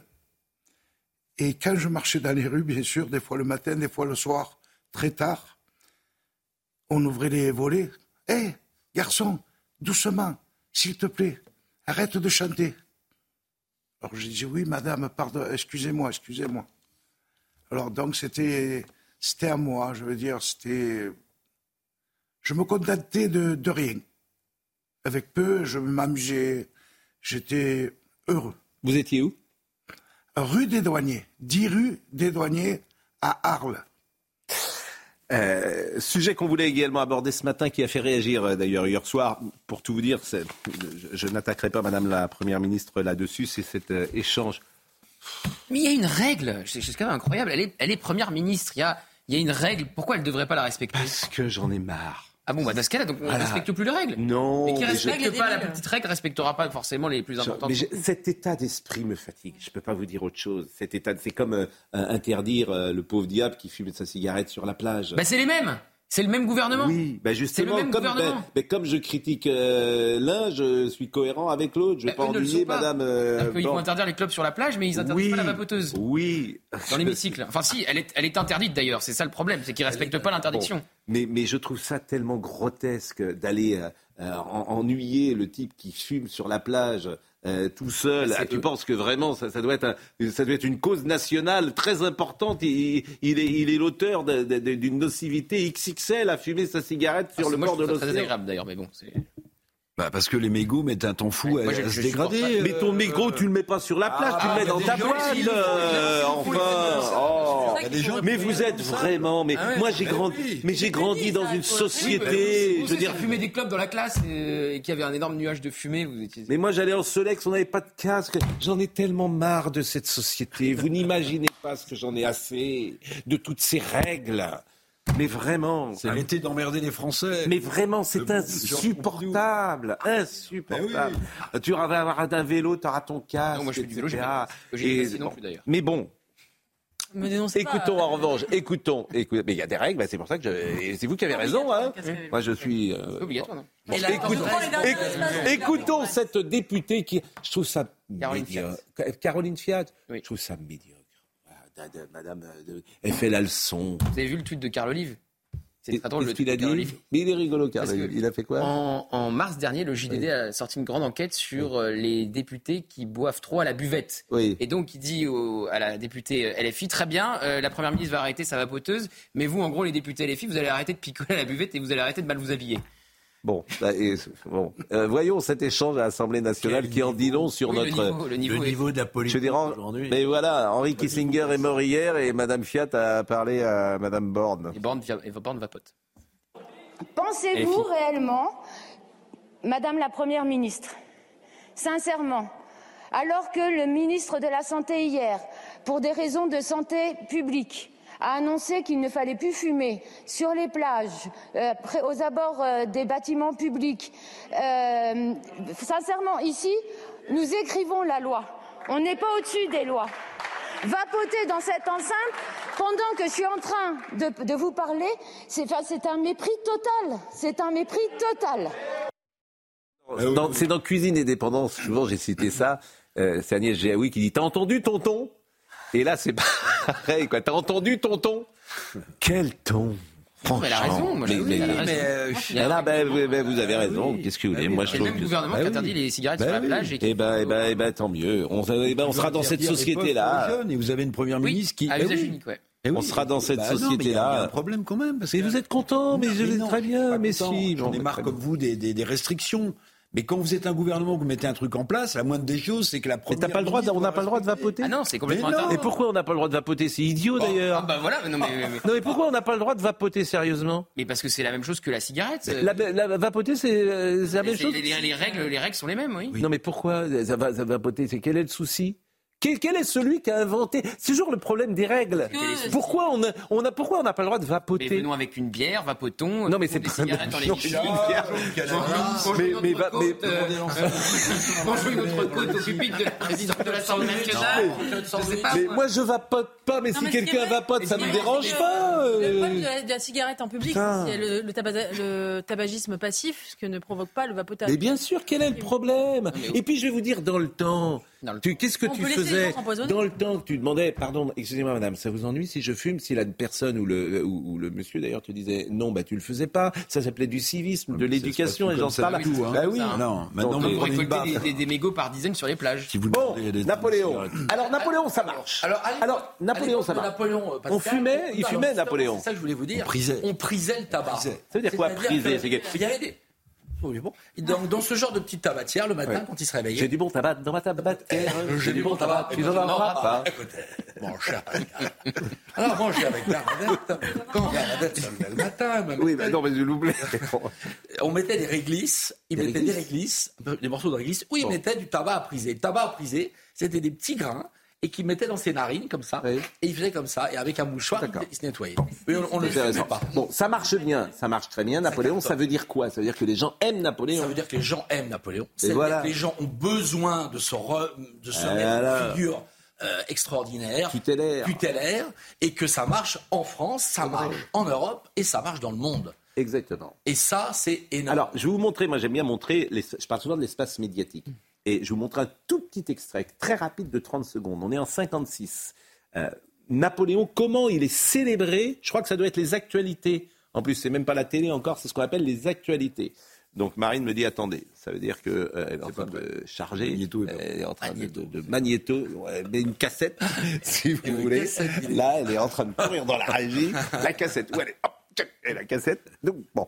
Et euh, c'est très intéressant parce que le ton, la couleur, évidemment, a changé. Aujourd'hui, Napoléon, c'est un monstre. Personne n'oserait venir dire Napoléon Moi, est je pense que je formidable. me prendre à la gueule depuis quelques années, c'est parce que je suis un peu le représentant de Alors, Napoléon. pourquoi on ne l'a pas, euh, Marine Et c'est vrai que Napoléon aujourd'hui n'est pas très apprécié de nos amis qui sont au pouvoir, en tout cas, ça c'est clair. Ah bah ils l'ont pas célébré. Ah bah pas du tout. Ah. Ils n'ont rien fait. Jacques Chirac non plus. Mais Jacques Chirac non. Et même Dominique de Villepin, qui était Ah, à- Dominique, Dominique il, il adore Napoléon. Moi, j'aime Oui. beaucoup Dominique. Et Dominique, il a, c'est un grand passionné de Napoléon. Oui. Mais le problème, c'est que Chirac lui avait dit Tu ne fais rien, tu ne bouges pas. Mais pourquoi il lui a dit ça Parce que Jacques n'aime pas Napoléon. Euh, comment c'est ça Napoléon n'aime pas, euh, le président n'aime pas Napoléon. Je me suis demande- troublé. Je suis troublé, Oui. Pascal. Oui, mais je, je crois avoir arrivé Sophie d'avant. il fait. proposer un objet à acheter ou à vendre. C'est pour ça que je suis très troublé d'être chez vous ici ce matin. Genre, genre, genre, je suis très étonné de ce que vous me dites. Pourquoi tout d'un coup vous parlez comme Jacques Chirac Euh, parce que j'adore Jacques Chirac, je suis un fan de Jacques Chirac. D'accord, mais bon. Vous avez des objets qui ont de J'ai- j'ai- j'ai- j'ai- oui, oui, oui, j'ai des objets de Jacques. Hein J'ai j'ai- j'ai une robe de chambre et j'ai quelques trucs de Chirac. Et j'ai j'ai deux- Non mais on s'en fout, qu'est-ce que vous posez une question sur Jacques Chirac? Il est venu pour Napoléon. Mais- Quand le jour où il y aura une bio sur Jacques Chirac. Bon, ne t'inquiète pas. bon. euh, Ah oui, vous avez une francisque? Non, Je blague, je blague. J'ai mauvais esprit. Oh, de chambre. j'ai mauvais J'ai esprit. j'ai les robes de chambre que j'avais achetées à Daniel Bon. Mitterrand. J'ai mauvais esprit. Bon, euh, est-ce qu'on l'a le document euh, Napoléon euh, Marine? Mais, mais pourquoi on ne l'a pas, ce document? C'est étonnant, euh, mais on va l'avoir, j'en suis sûr. On va l'avoir. Mais Alors, je ne sais pas quand, euh, mais Bah, demain. Quand il y a eu la première de Sacha Guitry de Ah. Napoléon, ça a Ah. été fantastique. Quoi Quand il y a eu la première de Napoléon de Sacha Guitry en Oui. 1956, Mmh. Hum, dites-moi, mon jeune ami, vous ne voudriez tout de même pas gagner plus d'argent que moi. Oh, mais pourquoi pas, maître? Hum, Vous l'avez entendu, comme il est amusant. C'était Charles Trenet avec, Sa- avec Sacha Guitry. Parce qu'en fait, un jour- On avait reconnu. Parce qu'en fait, un jour- mais l'imitation était En fait, bonne. vous, êtes, vous êtes- vous êtes complètement fou. En fait. Mais je dis des choses vraies, c'est ça qui est bien. Oui. Bon, donc quand il y a alors c'est si Versailles En m'était 1900, compté en si Versailles m'était m'était Il y avait l'opéra, l'avenue de l'opéra était bloquée. Ils avaient reconstitué. Il y avait, il y avait, il y avait des robes, il y avait des, des, des, des troupes de reconstitution. Et les gens, et les gens aimaient. Les gens aimaient. Alors voyons ce fameux document de 56. Oui, Raymond, ah, Raymond Pellegrin. Et Daniel Gelin. Pour moi, c'est le meilleur des Napoléons. Mais, mais, Raymond Pellegrin. C'est la voix de Fantomas. Raymond Pellegrin qui remonte les Champs-Élysées. Ouais, Raymond Pellegrin. Moi, j'en ai. Raymond Pellegrin. Raymond Pellegrin qui joue dans un des derniers Lelouch. Il joue dans dans les uns et les autres, il joue le père de Francis Et dans le deuxième souffle de Giovanni. Mais il est, c'est un génie, hein, Raymond Pellegrin. Pour c'est un génie, génie. Mais exactement, c'est l'empereur. Je suis d'accord avec vous. Mais qui se souvient de Raymond Pellegrin? Bah nous. Bah, nous. Bah, nous. Eh oui. Mais les nouvelles générations, non. Bon, ils se souviennent de rien. Les nouvelles. J'étais pas né. voilà ce qu'ils disent, Bah, les nouvelles générations. qui disent ça maintenant. J'étais pas né. Bon, euh, Marine nous a retrouvé le document. Aux Invalides, pour le jour anniversaire de la mort de Napoléon, l'armée française a retrouvé à la hampe de ses drapeaux les aigles d'Austerlitz, d'Iéna et de Wagram, sortis pour cette solennité de l'ombre des vitrines. Réunis ensuite sous le dôme célèbre, ils se sont inclinés au rythme des tambours de l'épopée, sur le tombeau de marbre rouge, où repose cet homme qui, selon une parole célèbre, donna tant de gloire à la France. Et là, il n'y a pas de discussion de Wokil. C'était il y a 50 ans. On voit là combien. Voilà, là- il n'y a pas de discussion euh, quand même sur le. Enfin. Napoléon, c'est- vous demandez, vous sortez dans la rue, vous demandez aux gosses ce qu'ils pensent de Ouais. Napoléon. Ils vous, première chose qu'ils vous diront, esclavagiste. Première chose. Une ministre avait dit que c'était un. Première chose qu'ils vous diront. Donc c'est triste. Moi, je trouve ça triste de ne pas honorer ça. Alors, faut être intelligent, bien sûr. faut mettre tout ça en perspective. Mais bon, c'est ainsi. Euh... Esclavagiste, c'est pas faux. Comment? Même si c'est pas faux. Mais tout ça demande à être mis en perspective. Ça s'appelle forcément euh, la voix d'un roi. Euh, la voix d'un roi. Nicolas euh, Reyes est avec nous ce matin. Euh, confidence du chanteur des Gypsy King. Euh, la caravane, c'est la mythologie, forcément, euh, de votre euh, vie. Euh, dès que l'on accrochait les. Comment? De toute notre vie. Dès que l'on accrochait les caravanes à l'arrière des voitures, on savait que l'on partait se dépayser, changer d'air, même si nous n'allions qu'au village d'à côté ou à peu ou un peu plus loin, sans vraiment quitter le département, on prenait le large en roulant vers un ailleurs éloigné de l'endroit où nous passions tout notre temps. Cette caravane. Vous vivez aujourd'hui encore dans une caravane? Non. Non, non, là, aujourd'hui, on est en villa, maison. Hmm. Il y en a quelques. Il y en a encore quelques de la famille qui sont dans le nord, Hmm. et qui sont toujours en caravane. Mais on- sinon, la région de Lyon, Arles, tout ça, on est à maison. Combien de gitans aujourd'hui en France? Bon, je peux dire euh, 100 000. Est-ce que vos enfants, petits-enfants, euh, perpétuent euh, cette euh, façon de vivre? Ou est-ce que euh, vous avez maintenant dans la jeune génération de les gens de 15 ans, 20 ans, comme ça se passe dans, parfois dans la Ils sont société plus modernisés, hein, on va dire. hein. Ils sont plus dans la, la vie d'aujourd'hui. Ils sont moins sensibles. Vous trouvez que même dans le monde gitan, les traditions euh, peuvent se perdre? Moi, je pense que oui, un peu. Je pense. Et ça se traduit comment? Alors, bon, on a confiance, je dis bien, on a confiance à nos filles, bien sûr, aux garçons aussi, sauf que, quand ils sortent, on leur fait confiance. Donc, c'est entre cousines, copines, euh, des fois les cousins, les, entre garçons filles, mais on fait entièrement confiance. Comme c'est euh, vendredi, chaque vendredi, euh, nous allons voir notre ami euh, euh, Vendre- Jacques Vendroux qui est là avec euh, cette séquence que la- le monde entier nous envie. Il demande une production extrêmement importante, en l'occurrence un smartphone, et Jacques Vendroux se balade dans le monde entier. Est-ce qu'il est déjà là, Jacques? Je pose la question euh, à Marine. Et s'il est là, la semaine dernière, nous n'étions pas ensemble. Je vous propose le générique Vendredi Vendroux.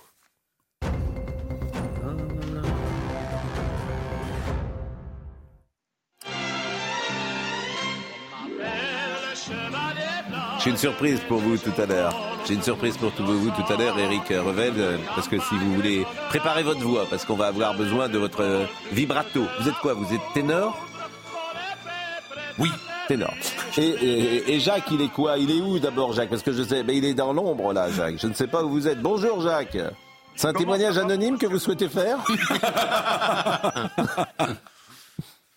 Alors, figurez-vous que je suis au musée de l'armée aux Invalides. Ah. Pourquoi? Ah ben c'est bien, on parle de Napoléon. Parce que ici, vous en avez parlé longuement, il y, a, il y a Napoléon, il y a François Ier, il y a Louis XIV, il y a Charles de Gaulle, il y a quelqu'un que vous connaissez bien, c'est Kei Long, qui était l'empereur de Chine en 1750. Et au milieu de tout ça, eh bien, il y a le sport, il y a Maradona qui est derrière moi, il y a, qui était champion du monde en 86, il y a Jacques Chirac qui décore de la Légion d'honneur Zinedine Zidane, il y a les champions d'Europe de 84 avec Platini et Giresse. D'ailleurs, il y a le maillot de Michel Platini à la Juventus de Turin que vous voyez légèrement sur ma gauche. Vous avez également Lilian Thuram et son maillot numéro 15. En tous les cas, le musée de l'armée a voulu rendre hommage eh bien, dans une thématique qui s'appelle avec le V de la victoire et fabrique des héros. Il y a les champions du monde de 98, il y a également euh, les champions du monde de 84, mais ça, je vous l'ai déjà dit. Et puis, je fais un petit appel parce que Mm. les champions du monde de, 18 de 2018, dont je m'adresse à la fédération, Mm. ont envoyé une photo.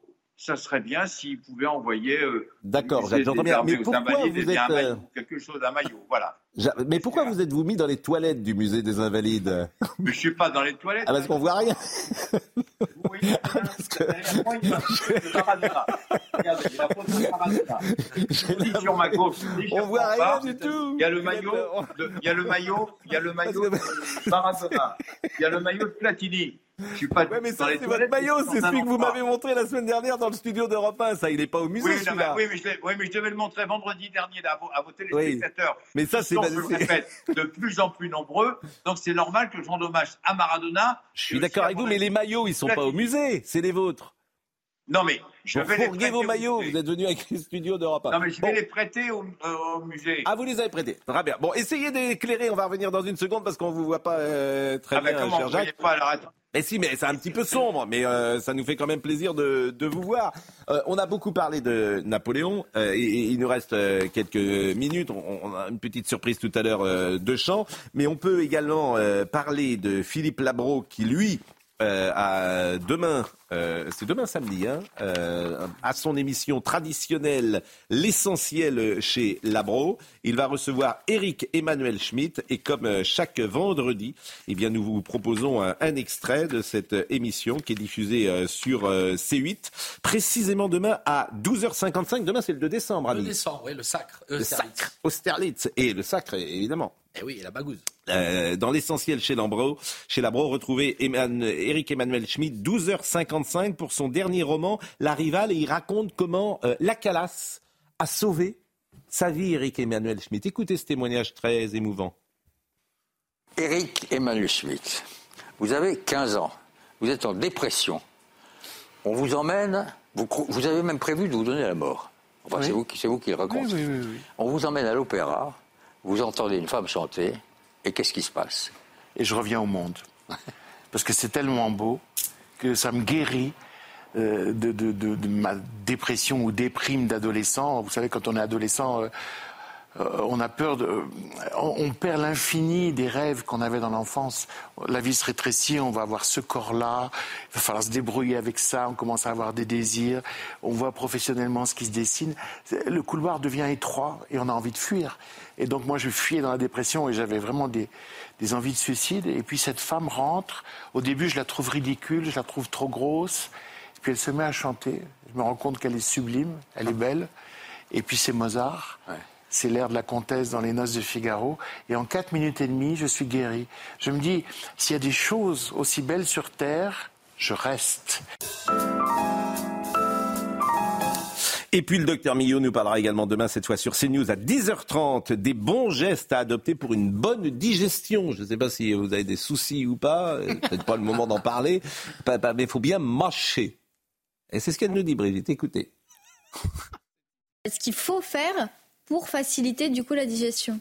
Alors un conseil qui est essentiel, on va revenir au début, c'est de mâcher, mâcher, mâcher. Ça a un vrai impact Ça a sur un réel impact. On dit qu'il faudrait mâcher rappelez-vous de 32 comme le nombre de dents, 32 fois chaque bouchée. Pas si vous mangez de la pastèque, évidemment. Mais, euh, beaucoup quand même. Ah oui, non, c'est pas beaucoup, on s'y habitue. Et c'est l'idéal, parce qu'après, tout va être tout petit, tout va commencer à être déjà prédigéré dans la truc. Et en plus, on s'est aperçu que les gens qui mâchaient plusieurs fois chaque bouchée avaient moins de problèmes de poids que les autres. Donc, ah, ça, c'est un bon, bon conseil. Je crois qu'il faut mâcher. Mâcher, faut mâcher. Manger de la purée, Pascal. Oui, mais ma personne mâche 32 fois euh, comme ça. Vous voyez, alors si tu mâches avec ça. Mais il faut le faire. Elle a raison, Brigitte. Il faut écouter toujours Brigitte Millot. Bon, il est 10h30. Euh, les infos. nous ne sommes pas en retard, mais nous avons une surprise, mesdames, messieurs. Restez chez vous. Restez chez vous. Haussez un peu le son. Parce que ce que vous allez entendre tout à l'heure, pour 595 francs, ça va être tout à fait exceptionnel. Somaya Labidi. L'émotion de la mère de Miachem, après des jours et des semaines d'angoisse et d'espoir, mère et fille se sont enfin retrouvées hier. Comme vous pouvez le voir sur ces images, la franco-israélienne de 21 ans faisait partie des personnes prises en otage au festival de musique Tribe of Nova le 7 octobre dernier. Euh, Keren Shem devrait d'ailleurs tenir une conférence de presse dans la matinée pour parler de la libération de sa fille. 140 chefs d'État à Dubaï pour la COP28 après la traditionnelle photo de famille devant les drapeaux. Ils monteront tour à tour à la tribune pour annoncer leur, leur intention lors des négociations. Emmanuel Macron devrait prendre la parole aux alentours de 15h30 heure de Paris. Le chef de l'État doit porter une initiative pour inciter les pays émergents à abandonner au plus vite le charbon. Et puis en Inde, le taux de pollution est tel que le gouvernement envisage désormais de la pluie artificielle pour lutter contre ce phénomène. L'exécutif a annoncé miser sur l'ensemencement des nuages afin de dissiper la pollution de l'air. Cette technique scientifique consiste à pulvériser de l'iodure de sodium ou du sel dans les nuages afin de déclencher une condensation sous forme de pluie. Toutefois, le processus, en plus d'être incertain, s'avère temporaire et plutôt coûteux. Le deuxième souffle, c'est Melville qui a dit Giovanni tout à l'heure. C'est vous qui avez dit du roman de José Giovanni réalisé par Melville, c'est ce que j'ai dit. Ah oui, mais faites attention parce que là, on, ah non, là, on, là, on, le surveille. On viendra pas me chercher là-dessus. C'est écrit par José Giovanni. Raymond Pellegrin. Ah bah oui, mais ma, mère elle me dit, je me souviens de Raymond Pellegrin. Bon. Elle l'appelle Pellegrin. Réalisé par Melville. Oui. elle l'appelle Pellegrin. Elle dit, je me souviens de Raymond Pellegrin. Mais bon. Euh, quelques notes de musique pour saluer euh, d'abord Napoléon. On pense à Serge Lama, qui avait fait une merveilleuse. C'était formidable son spectacle qu'il avait fait. De, de, Exactement. Théâtre Vous l'aviez vu à l'époque Absolument. Avec Christine Delaroche qui jouait Joséphine. Et il y a une chanson merveilleuse, et c'était ça ma surprise. Je vous ai fait passer les paroles parce que vous êtes un fan absolu de Lama et de Napoléon. Absolu. Donc vous allez pouvoir entonner quelques notes de musique. Vous avez la même voix que Napoléon? Euh, non, je... Donc, bon. D'ailleurs, ouais, on ne sait pas la voix de Napoléon. il parlait avec des ou un peu, un peu comme Charles Pasqua, comme ça. Ah oui, ah ouais? on, a pris un peu. On pourrait avoir, euh, avec l'intelligence artificielle aujourd'hui, la voix de Napoléon. Tout à fait, Pascal. Il y a eu des études, il y a eu des essais, et il a une voix un peu comme ça, justement. Et c'est lui qui est dans le tombeau? Euh, ça oui, invalides Oui, oui. En fait, il est chez moi. Je vous ai pas dit. Mais non, mais ça, vous avez raison de poser la question. Non, mais sérieusement. Parmi les légendes qui courent, alors il y a l'empoisonnement à Sainte-Hélène et le fait que les Anglais ont récupéré le corps pour le mettre à Windsor. Oui, oui. Non, il est bien, il est bien aux invalides. Il y a aucun bon, problème. Bon, mon ardente ma polonaise. Quelques notes de musique, c'est pour Eric Revel. Hein, allons-y. Un, deux, trois. De ma polonaise, ce bouquet de roses tendues par-delà la foule mauvaise, Marie, ton regard suspendu. Sous la glace de ton ascèse, inaccessible, moi je sens que sous ta peau coule la braise, la braise rouge de ton sang. Pascal. Marie, Marie, départ. Marie, je pars, Marie, je peur. Marie, merveilleuse. Je veux. Pascal. Je veux graver mes lèvres en rouge sur ton Elle est magnifique cette chanson de Serge Lama, on l'a un peu massacré. Massacré. Non, bon. Ah non, il était non, vachement Eric. Ah non, lui, il a été très bon. Euh, il a été très bon, Eric. Il a été très bon. chanteur la mais, mais écoutez tout l'album de Napoléon. Euh, C'était Castello qui avait écrit. C'est André Castello. André Castello. André Castelot, et c'était merveilleux. Avec vous, on va terminer en chanson. Qu'est-ce que vous nous proposez pour euh, terminer Je rappelle La voix d'un roi, confidence d'un Ah chanteur des Gypsy Gang. Euh, Gypsy King. Gypsy Gan, vous avez vu et à partir de lundi, ah oui, à partir de lundi, on aura Mon Noël à moi, tous les jeux.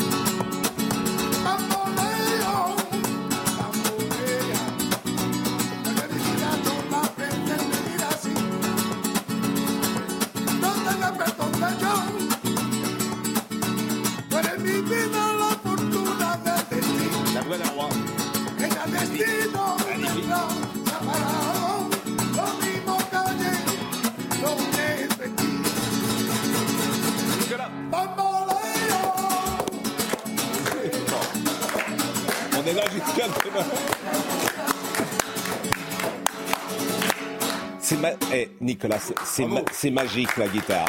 C'est magique. Vous voyez, vous avez mis, vous avez, voilà, vous arrivez dans un dîner avec une guitare et c'est fait quoi. On parle plus de rien. Pourquoi parler des choses etc.